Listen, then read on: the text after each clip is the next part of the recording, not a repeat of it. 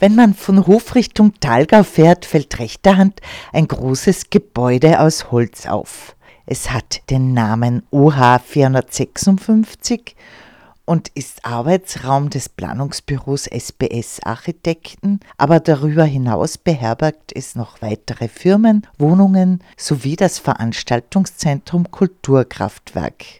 Der Name hat nicht nur symbolischen Wert, denn an diesem Ort gibt es neben einer großen Photovoltaikanlage am Dach auch ein Wasserkraftwerk, das vor rund zehn Jahren errichtet wurde, wie der Hausherr Simon Speigner erzählt. Da war mal nachweislich über 200 Jahre und ich bin überzeugt länger ein Sägewerk an der Stelle. Und das haben halt wir umgenutzt. Es gibt jetzt ein kleines Wasserkraftwerk. Mir ist das einfach logisch vorgekommen oder es hat sich irgendwie gut angefühlt. Und das haben wir die Vorfahren auch schon gewusst, da rennt der Wasser vorbei. Und diese Kraft des Wassers haben wir dank äh, der Elektrotechnik oder der Kraftwerkstechnik gelernt, vor über 100 Jahren in Strom umzuwandeln. Keine Ahnung, wann sich das amortisiert, aber es hat sich schon amortisiert, weil mein Partner ist der Franz Gastager, dem habe das Sägewerk da gehört. Und der hat so eine Freude damit, dass er jeden Tag einfach schaut, wie viel wird der Strom erzeugt, läuft es eh gut, hat es Hochwasser gegeben, räume es aus und denkt, für den ist das einfach demenzvorbeugend, lebensverlängernd, kannst du alles nicht bewerten. Der Zeilinger regt dazu an, scheinbar Sinnloses doch weiter zu verfolgen, weil vielleicht macht es doch einen Sinn. Und wenn dich was bewegt oder was antreibt, was bei mir da auch war, ich muss ehrlich sagen, mir sind ein paar Sachen auch zugefallen. Es gibt diesen Zufall.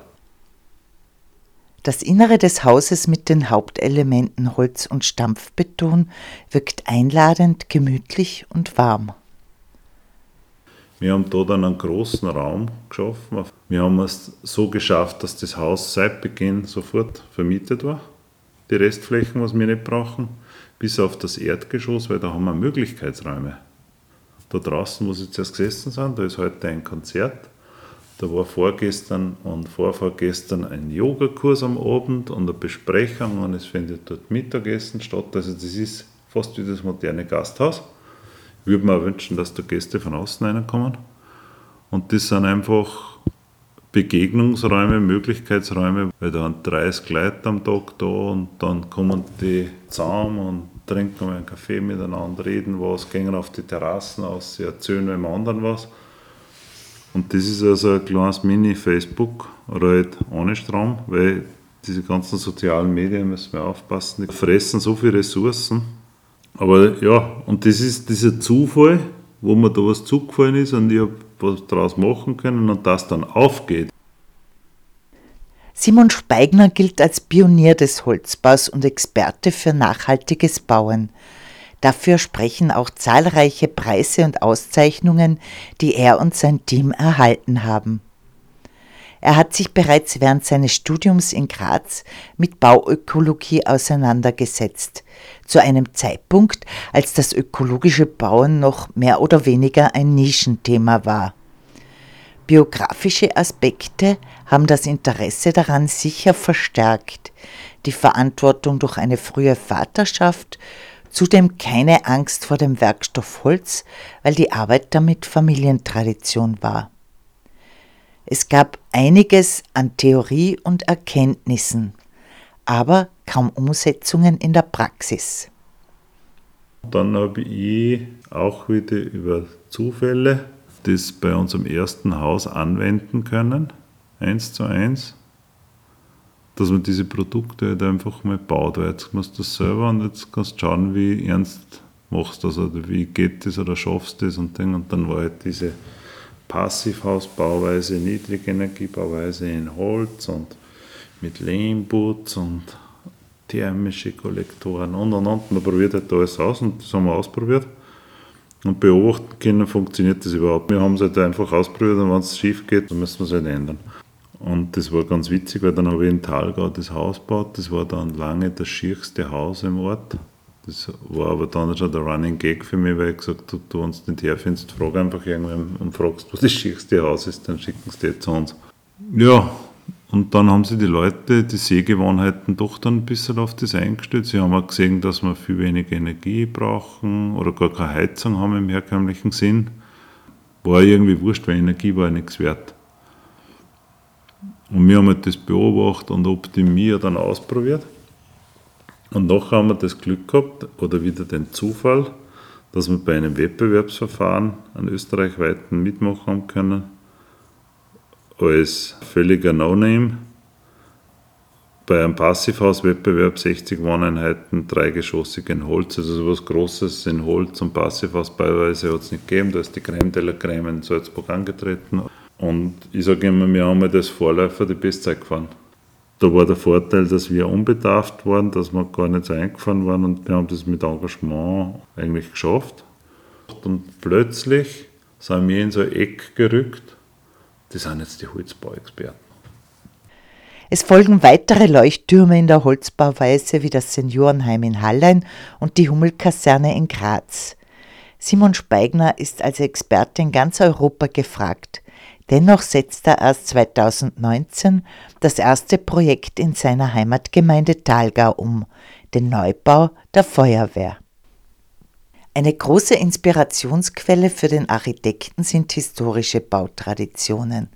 Das nachhaltige Bauen könnte heißen intelligentes Bauen. Und da haben wir ja schöne Beispiele in Talgau. Also es gibt das Rauchhaus da in der Hofmüllgrube oben oder die Holzkirche am Kohlemannsberg oder wenn ich an den Mondsee Einbaum denke. Das sind so intelligente Sachen und da müsste man einfach nur aus der Geschichte ein lernen. Das Gebäude der Zukunft könnte so ausschauen. Dass wir Räume schaffen, haben wir jetzt nachgedacht, was noch nachhaltiger ist, wenn ich sage, ich mache eine große Scheune oder Hütten und da kann ich Traktor einstellen, dann kann ich Wohnungen reinmachen, dann könnte ich ein Büro reinmachen und dann kann ich wieder was anderes reinmachen. Also da kann ich so viel tun, oder ich stelle einfach Viecher rein und ich brauche es nicht abreißen und heute bauen wir so monofunktional, das ist nur ein Wohnhaus, das ist nur ein Gewerbe. Also bei den meisten Gewerbebauten, was man da in der Gegend schaut, das ist reiner Sondermüll, was da gebaut wird. Und das tut halt weh, weil alles, was wir in den Umlauf setzen, muss da funktionieren oder halt genutzt werden oder jemand entsorgen oder wieder rückführen. Und wenn man da bei meinem Haus schaut, die Schindeln, von der Fassaden, die können sie runter können sie da zurück zum Bach schmeißen und passiert nichts. Oder es verhorzt wer, oder es deckt sich das Schindel wer woanders auf. Das gleiche mit dem Massiveichenparkett, der ist 2 cm stark. Nach der Nutzung dieses Hauses kann man das auszutun und woanders einlegen. Im schlimmsten Fall zusammenschneiden und verhorzen. Und das ist halt so, wenn man das mit allen Sachen geschafft hat, das wäre so ein Ideal. Natürlich sprechen so wie diese OSB-Platten, so Industrieprodukte, ein bisschen dagegen. Aber wenn es dann nur noch die thermische Verwertung gibt, das ist halt zu wenig.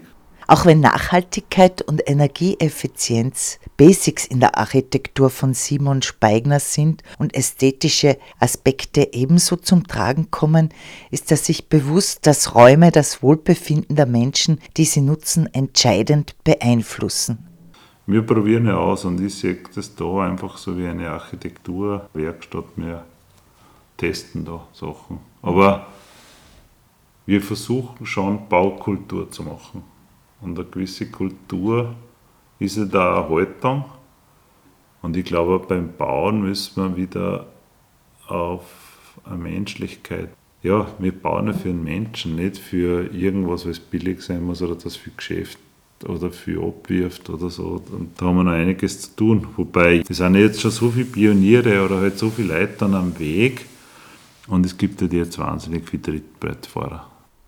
Simon Speigner gewinnt den aktuellen Krisen Positives ab, weil sie zur Reflexion und zum Umdenken zwingen. Ich glaube, man muss einfach mit der Schöpfung wertschätzend umgehen. Dann hättest du alles geschafft. Und diese, wie wir im Studium gewesen sind, da war diese Star-Architekten, drum alle waren halt so die Stars, aber das braucht keiner mehr. Das ist vorbei. Weil es geht ja um was anderes. Es geht ja um Werte oder dass man Werte schafft. Und ich glaube, da wird die nächste Generation noch mehr dran arbeiten, dass wir da hinkommen.